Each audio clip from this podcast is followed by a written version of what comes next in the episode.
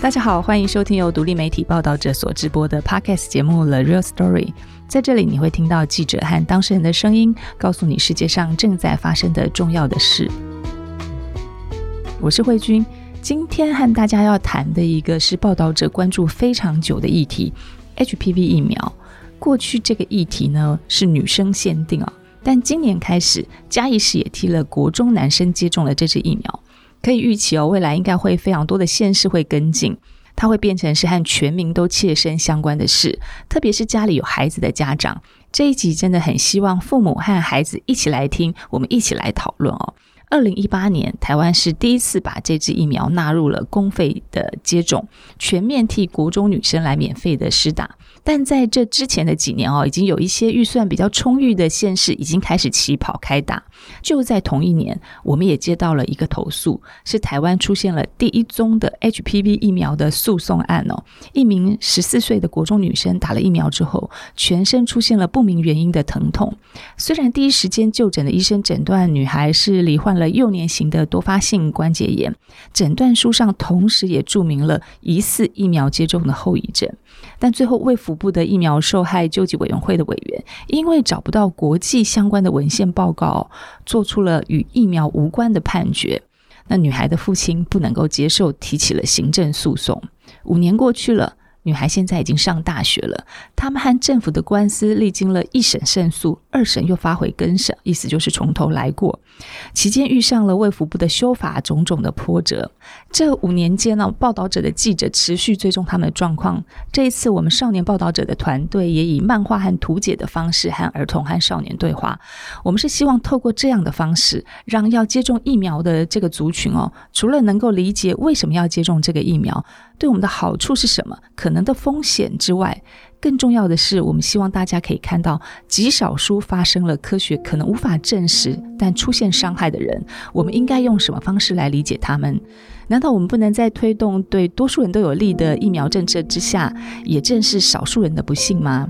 这一集，请听我们的记者陈杰和韩文来跟大家说关于这个叫做贝拉女孩的故事，以及 HPV 疫苗有哪些必须知道的事。其实我问过贝拉说，你们痛起来的时候是感觉是什么？其实痛起来，他外观看不出来。他说就是好像有个人一直用力，很用力的一直打他同一个位置，一直打，一直打，一直打，这样打不停的。然后那种痛就是那种，他说痛起来就是那种痛。那贝拉打了，已经打了，他这样子，我也常跟他讲啊，你就吃药嘛，痛就吃药啊，就只能控制了一样。他也回不去啦，身体就是这样子。那我们是希望其他的小朋友。不要再有这个问题。如果万一真的不幸也打了这个针，也刚好又中了，那医生跟家长要赶快就立即的处理，不要因为很多小朋友其实是看到报道者的报道出来之后，去看啊，原来告诉医生我们可能是这个问题，然后再回头来开始去做治疗。那我刚刚讲的案例，他的手指活动其实是有是有限制的，他就是有点错过黄金治疗时期。啊，另外一个小朋友也是啊，因为也是错过那种黄金治疗时期，所以他的关键就是变形。如果一开始他们下了很正确的诊断，朝风湿免疫去做处理，其实也许他们的控制的结果状况可能跟贝拉一样。我们很在意的是这个东西。好，那我们请陈杰跟韩文先跟大家打声招呼。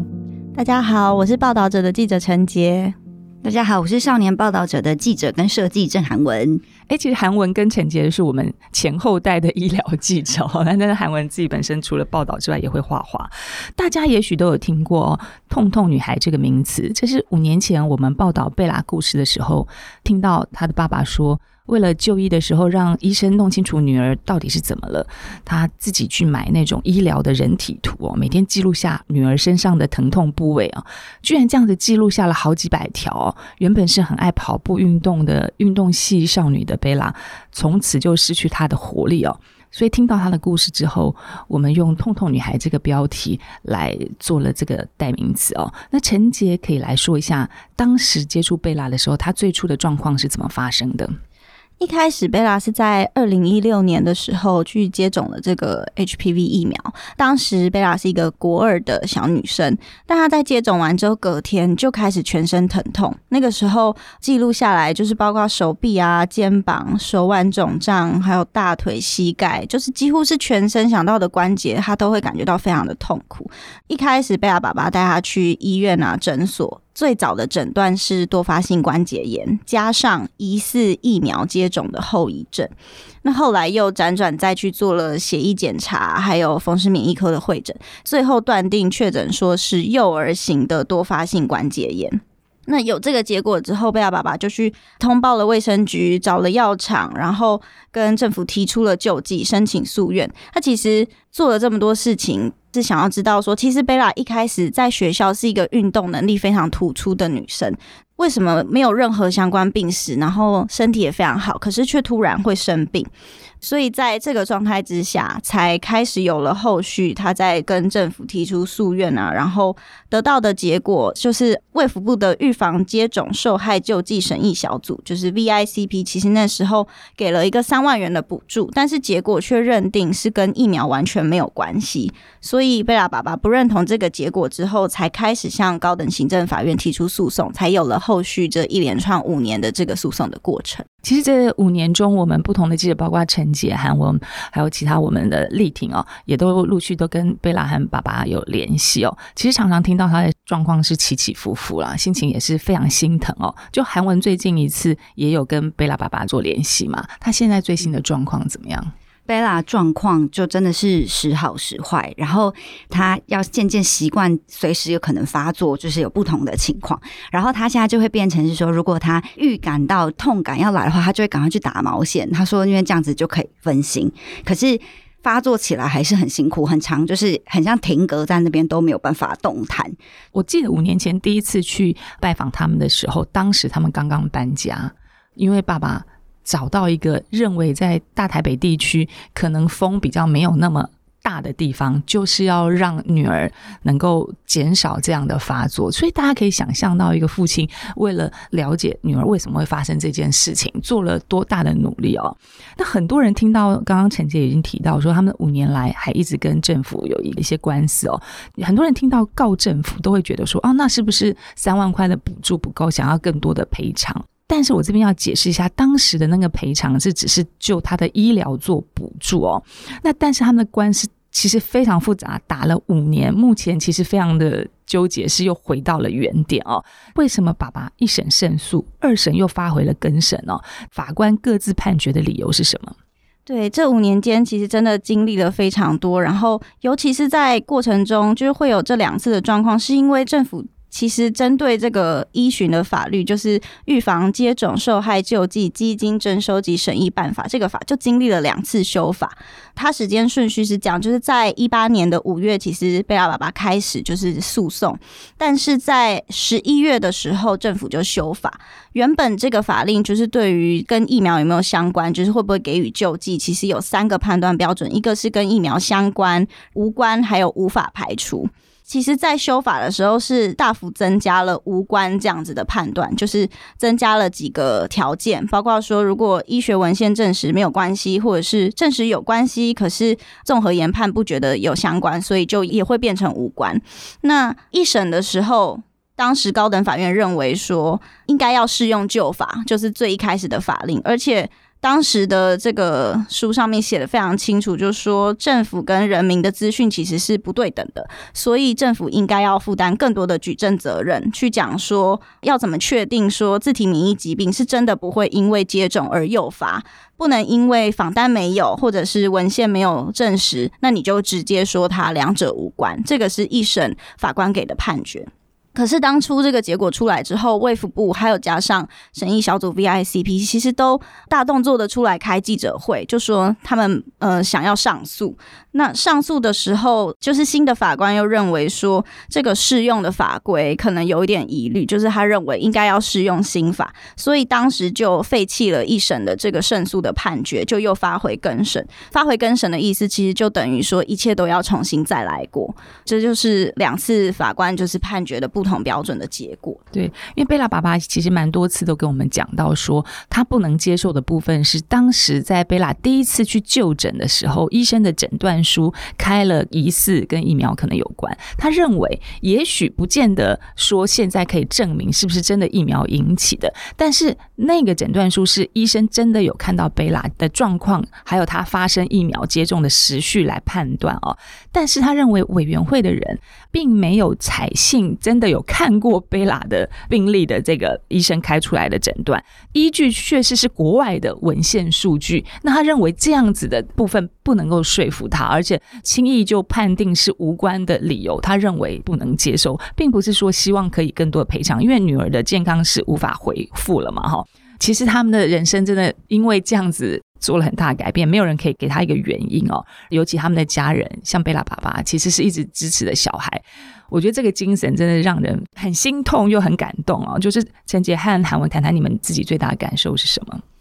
因为我之前有一次接触过贝拉爸爸，那个时候我们是还有跟律师，就是贝拉爸爸委托的律师一起采访。我觉得在采访结束之后，让我最大的感触是，贝拉爸爸跟我说，他其实每一次接受完媒体采访，贝拉都会问他说，是不是又出现跟我一样的人了？一开始他们发生的时候，因为贝拉爸爸就说他知道他的女儿，医生也告诉他说永远就不会好了。可是如果因为接受采访或因为这些资讯公开，让别人如果发生了类似的状况，看到了这些资讯，可以比他们更早去得到一些帮助，因为他们当初也是兜兜转转找了非常多的医生，最后才确诊这样的疾病。确实是贝拉出来之后，现在陆续也有不同的通通女孩出来，对不对？现在最新统计大概知道的个案是多少？现在应该是说贝拉之后，然后因为像女人连线那边有一直在协助他们做这些相关的诉讼，有成案的，包括贝拉是总共有八案，嗯、然后等于说在贝拉之后，其实有七个人也发现了自己这样子的情况，然后。走上就是这条想要找答案的路。其实除了这七案有正式成案之外，就是他们其实有收到大概三十三个左右类似的通报，嗯，这样对。所以我其实跟陈杰的那个想法像是说，就是对整个疫苗来说，它就是一个非常少数的情况，所以很容易就会被大家说哦，因为就是没有过去的个案，没有潜力，所以我们没有办法，比如说判定相关，或是没有这些文献。可他们就是第一个站出来的人，然后。持续不懈的在做这件事情，也让更多人站出来。然后我觉得还有一个很感动的点是，贝拉的爸爸其实很希望能够去照顾那些就是被医疗极限无法照顾到那些掉出来的少数的很辛苦的人，然后希望。以后就算这些人发生之后，他们有一些潜力可循，或是有可以被帮助的地方，所以我觉得这是他一直都没有放弃最重要也最感动我的地方。对，而且我认为他们其实勇敢的站出来，我形容他们像推石头的人，但是石头真的有往上推了。至少在刚刚呃韩文讲的这个数据之中，有一例个案后来真的就是被预防接种的这个受害救济的委员会。判定确认可能不能排除相关性给补偿，毕竟我觉得制度真的是常常是这样子冲撞而开出来的空间。那这个专题其实我们非常想要跟大家介绍一下，就是刚说的。疫苗受害救济制度啊，也就是我们说的预防接种受害救济制度啊，这个制度的精神其实是非常先进的。台湾其实在一九八六年左右就建立了这个制度哦，它其实是为了要让民众可以更放心、更安心的接受政府的这个预防接种的政策哦。那这次韩文有帮我们的小读者，就是很仔细的把这个运作流程做了图解哦，因为这个我觉得这是每个小公民跟大公民应该都要。具备的基本的知识哦，那韩文也来说明一下，这个是什么制度？什么情况下可以申请？就是预防接种受害救济制度，它一个最基本的精神，就有点像说，假设大家都打了疫苗，它某种程度上是一种对公众利益有益的事情，对，因为就等于你自己有保护力，然后你的传染力肯定会降低，所以大家如果都打了疫苗，某程度上就是大家都比较不容易生病。可是。医疗是有极限的嘛，所以就总是有人在打疫苗的过程中会发生，比如说像痛痛女孩这种非常少见、罕见，但是却很辛苦的个案。所以要能够承接这样子这种医疗极限，还有这些科学上未解的不幸这件事情，其实就是这个制度最重要的精神。这个制度就是希望能够帮助辛苦的少数的个案可以。在这种不便当中得到一些帮忙。所以，像其实很多呃，我们采访的专家医师啊，都会说，他们都会很希望这样子的制度，遇到各种个案的时候，都能够以比较从宽的方式去认定，因为。打疫苗这件事情，谁知道会发生什么事情？他们也不是故意要生病，要故意要多处痛或怎么样的，但他们的生活上真的会遇到很大困难，例如。他们可能有些人就很难去上班，或是像贝拉那样子，他的运动其实他现在就是很难打篮球，所以才会有这样子的一个制度。那这个制度基本上去打完疫苗，通常会需要观察自己。那观察自己，如果发现自己身体有非常非常不舒服的话，那你可能就会要去看医生，去厘清你自己的情况到底如何。然后你要记得就是说明你自己疫苗接种的历史。然后假设发现这可能就是跟疫苗真的有关联，我们就可以去申请这个接种受害的。救济制度，那通常你做完一些申请表单，然后附上你的这些证明之后，就会进入刚刚陈姐所说的那个 VICP 的审议小组，他们就会去判定你的状况到底跟打疫苗是不是真的相关。那如果真的相关，可能就会启动救济；就算是不相关，它还是会有一些其他类型的补助，可能有一些丧葬费啊，或是一些你看医生过程的一些费用的补助。是，就是说大家打疫苗完必须要注意自己的变化啦。那陈杰可以跟我们再解释一下哦，其实这个疫苗受害救济基金哦，它是怎么来的哈？通常是怎么运作？其实这个疫苗救济制度，这个基金的部分可以提到两个部分，一个是对民众来说，一个是对药厂来说。因为其实大部分接种疫苗都会是政策推动，希望民众去打。可是接种疫苗这件事情，不见得只是因为你个人，很多时候是你想要让整个社会公共卫生都因为接种这个疫苗而改善了很多疾病的发生的问题。那所以对民众来说，其实不只是为了你自己好，还有一种是为了国家特别牺牲的感觉，很有可能你。你会害怕副作用而不敢去接种，所以政府就有了这个救济的基金，告诉你说，如果你是因为这个特别牺牲的话，政府其实是有一笔救济的这个费用可以给你的。那对药厂来说，这个之所以会叫做救济，它其实是补偿而不是赔偿，就是因为它是告诉你说，我们不会强调。药厂有过失的问题，就是我今天就是弄一个这个基金的破给你。如果真的发生了这件事情，那我们不就责，我们就是去看说这个民众可以直接给他一笔补助的费用。这样，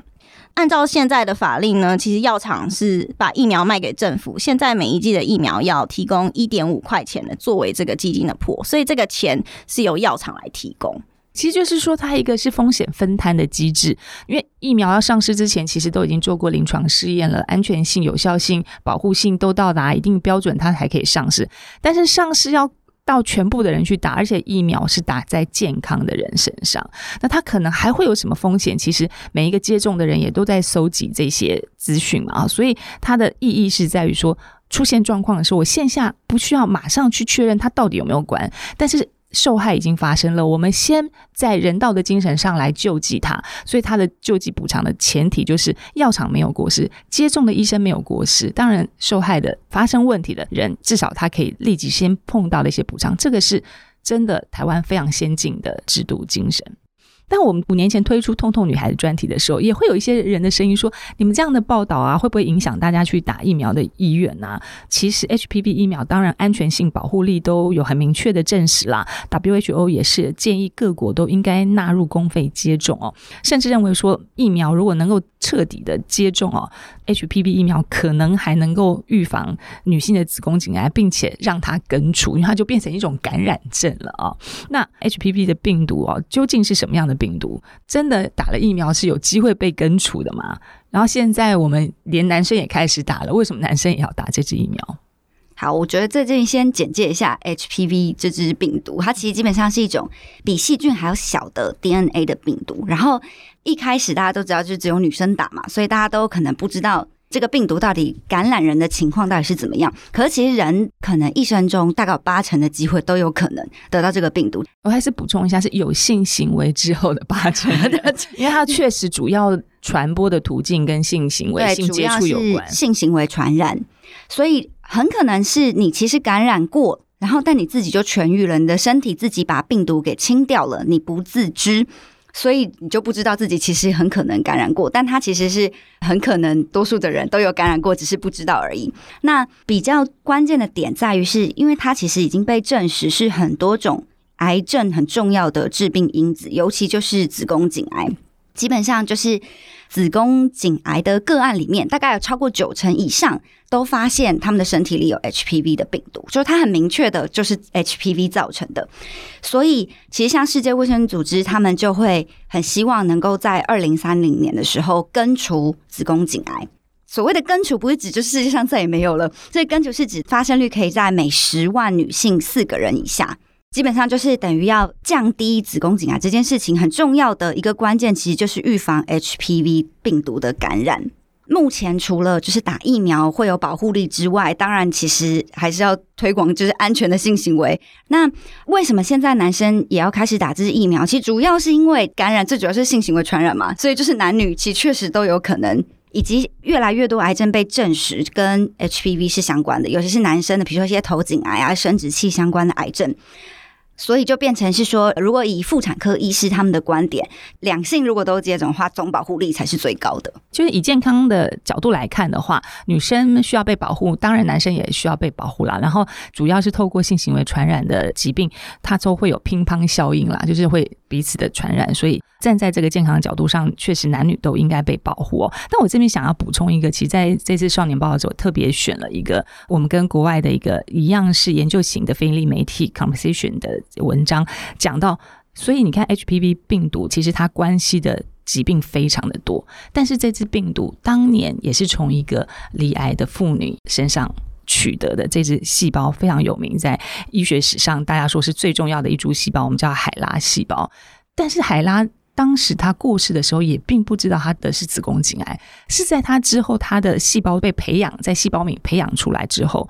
科学家才发现了 HPV 病毒的影响性哦，那当时其实并没有取得当事人的同意哦，所以到后代到现在都还是一个医疗上非常重要的医学伦理的问题。但是 HPV 病毒就造就了诺贝尔奖的得主，所以我要讲的是说，医疗的未知就是一直往前推进的。我们现在在报道这些痛痛女孩，虽然现在还没有办法明确的知道到底。啊，他们有没有相关？也许多年之后发现可以很明确的证实没有相关。但是不管怎么样，答案都是从这些病人身上取得的了哈。那其实 HPV 疫苗这支疫苗其实是非常抢手，在陈杰之前做过报道，尤其是像比较新后来推出的，大家觉得可以涵盖比较多的九价疫苗，一直常年都处于。缺货的状态哦，甚至 COVID-19 疫情之前，非常多的中国人是专程来台湾打疫苗的哦。陈琦来跟大家来解释一下 HPV 的疫苗有多少种啊？那还有什么不同？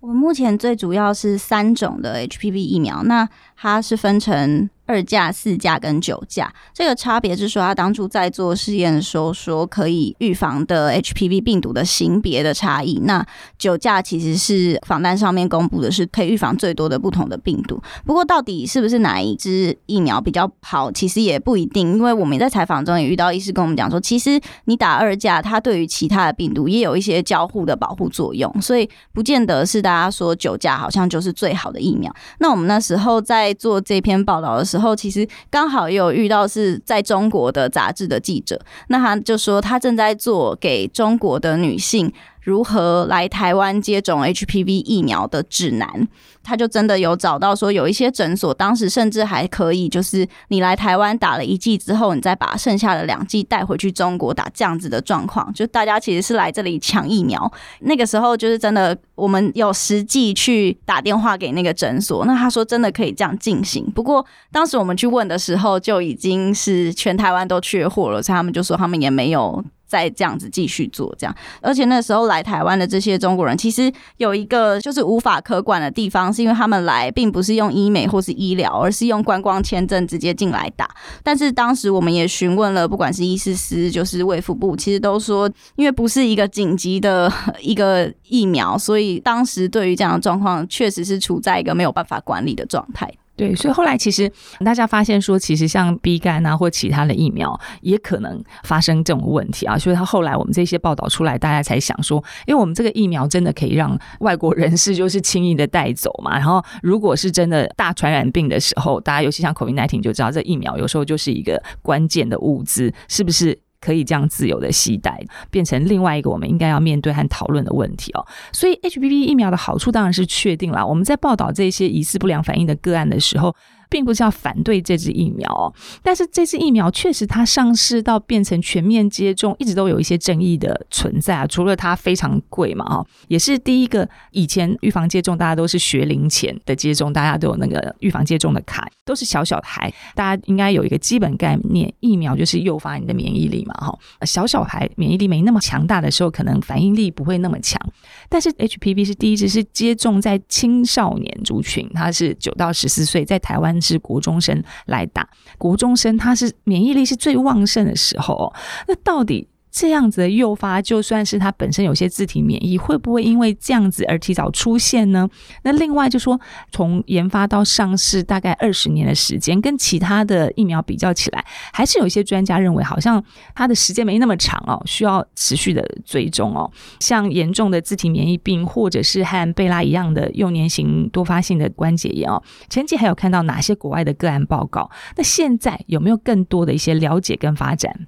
其实就是在我们这边看到这些个案之后，当然就是在少年报道者文章也有提到说，我们不管是在丹麦、美国、日本、英国都有相关的个案，但是在这些过程当中，其实一直都没有一个很明确的文献，一直到就是近几年，加拿大有一篇，它是七年的追踪研究，真的去看说接种疫苗的这些个案发生了幼年型多发性关节炎的比例，跟所谓背景值，就是没有接受任何疫苗，那它本来就可能。发生这个幼年型多发性关节炎的比例有没有因为接种疫苗而变高？这个 paper 的结论是说，就是没有变高。后来我们也在采访过程中知道说，在 VICP 的会议当中，大多数的医师就是专家就会以这一篇。文献来作为参考，认为说现在医学文献是证实是没有相关的。可是其实我们也有访到医师，是对于这件事情其实是有其他的想法的。因为刚刚韩文有提到说，有后面的其他七件案件就是走了诉讼这条路。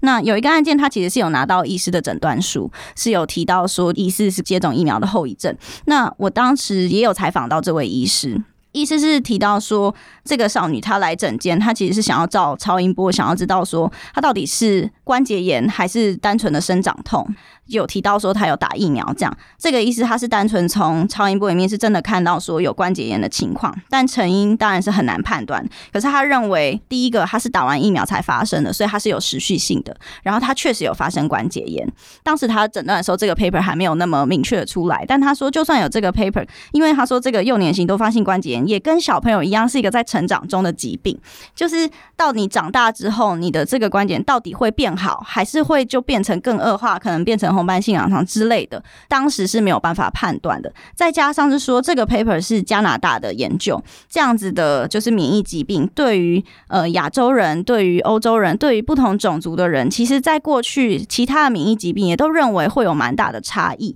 那这医生就觉得说，你还是要更保守的去看这件件事情，不应该就觉得说有这个文献就代表他真的没有关系。这是讲我们采访到的医生的看法。对，跟药物是一样的哦。所有的文献当然是一个基本的判断的准则，但是大家知道吗？就是临床试验会有三个阶段，其实上市之后，大家称为第四阶段，其实是不断的收集这些资料啦。所以，包括贝拉爸爸，他其实是希望说，由他们的个案可以让现在需要接种疫苗的这些小孩子，第一个他们要关心他们自己的状况，医生也要有这个警觉，因为这些年他接到非常多的个案，确实有小孩子已经过了很久。哦，发生了这些情况，他就觉得非常心疼，说有的小孩子情况非常严重哦，甚至因此出现了一些情绪的问题哦。如果能够早一点，大家联想到，医生也早一点能够让他们控制他们的疾病，这些孩子会不会更好一点哦？不只是台湾哈，其实日本和美国也都非常多类似的个案嘛。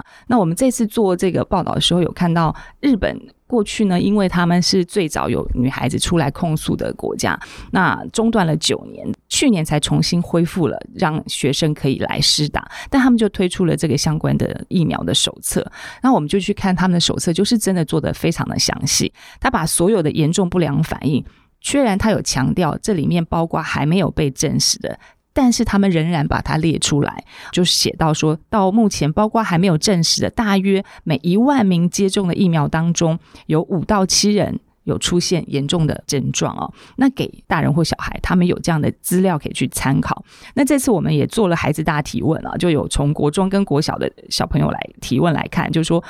蛮多人在接种之前。他们其实真的直接跟我们说，他们不晓得 HPV 病毒是什么，HPV 疫苗是什么。但是也蛮有意思的说，说他们反而还回来建议政府说，那你们宣导。不要只是给我们一张单张啊！你们可能要使用一些 IG 或 YouTube 跟我们做宣导啊，让我们知道这个保护力和副作用哦。那其实台湾就是把联合国的儿童公约国内法化已经很久了嘛。那主要的精神就是说，让儿童也可以有知的权利啊。现在小孩子。不是说你告诉我怎么做就怎么做，他要知道为什么。尤其像这样子已经是青春期的孩子，他们其实已经有判断思考的能力。那怎么样大人跟来小孩子来讨论关于 HPV 疫苗要不要接种这件事？我觉得最重要的第一步，一定还是先去了解这个疫苗。当然，就是很欢迎先看我们的专题，会有第一步的了解。也如同慧君刚刚说的，就是其实以儿童公约。的这件事情来讲，其实小朋友面对这些重要的医疗决定的时候，其实有很明确知的权利，就他们必须要知道他们接下来会面对的东西是什么，然后可能的风险会是什么。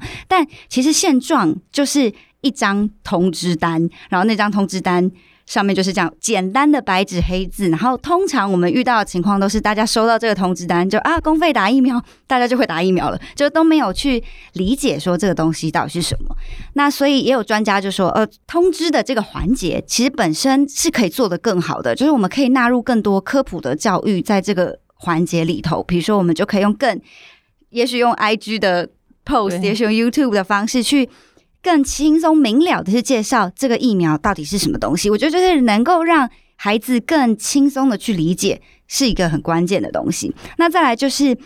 医师也很鼓励，就是小朋友。一定要很努力的问问题，就是你如果对于这个疫苗可能会有什么疑虑，你有什么害怕的地方，其实就一定要提出来讨论。除了跟大人讨论，就是如果去看医生，也可以跟医生讨论。那其实现在也有一些青少年的亲善门诊，就如果你没有很想跟你爸妈聊这些事情的话，其实也可以走这样子的路线。对，其实我觉得就是让小朋友了解，那他可以知道说对我的好处到底是什么。如果我不打疫苗，我可能会有的问题是什么？但如果我打了疫苗之后，我又要注意什么？我觉得透过这样的了解，大人小孩其实还更能知道说，我选择的有些东西是对群体有帮助，可是有些东西对我个人的风险，我怎么评判啊？这次韩文呢，他就是把贝拉和爸爸的故事，还用了漫画图文的故事，就是回应小朋友，他希望可以用他们喜欢的方式来呈现哦。其实，在报道者或少女报者。我们一直都有很多，大家如果关注我们就知道，我们的非常重视我们的设计，我们的图像设计、多媒体设计，常常也变成我们的新闻诠释的一个非常重要的管道。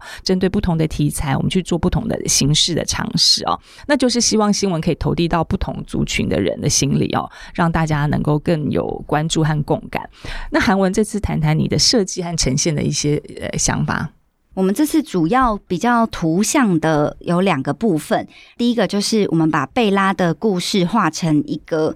横着滚动的绘本感的长篇的图像故事，然后第二部分就是我们用图解的方式去了解 HPV 这个病毒到底如何导致子宫颈癌的那个过程，以及疫苗到底是怎么被制作的，它到底怎么对抗就是这个病毒。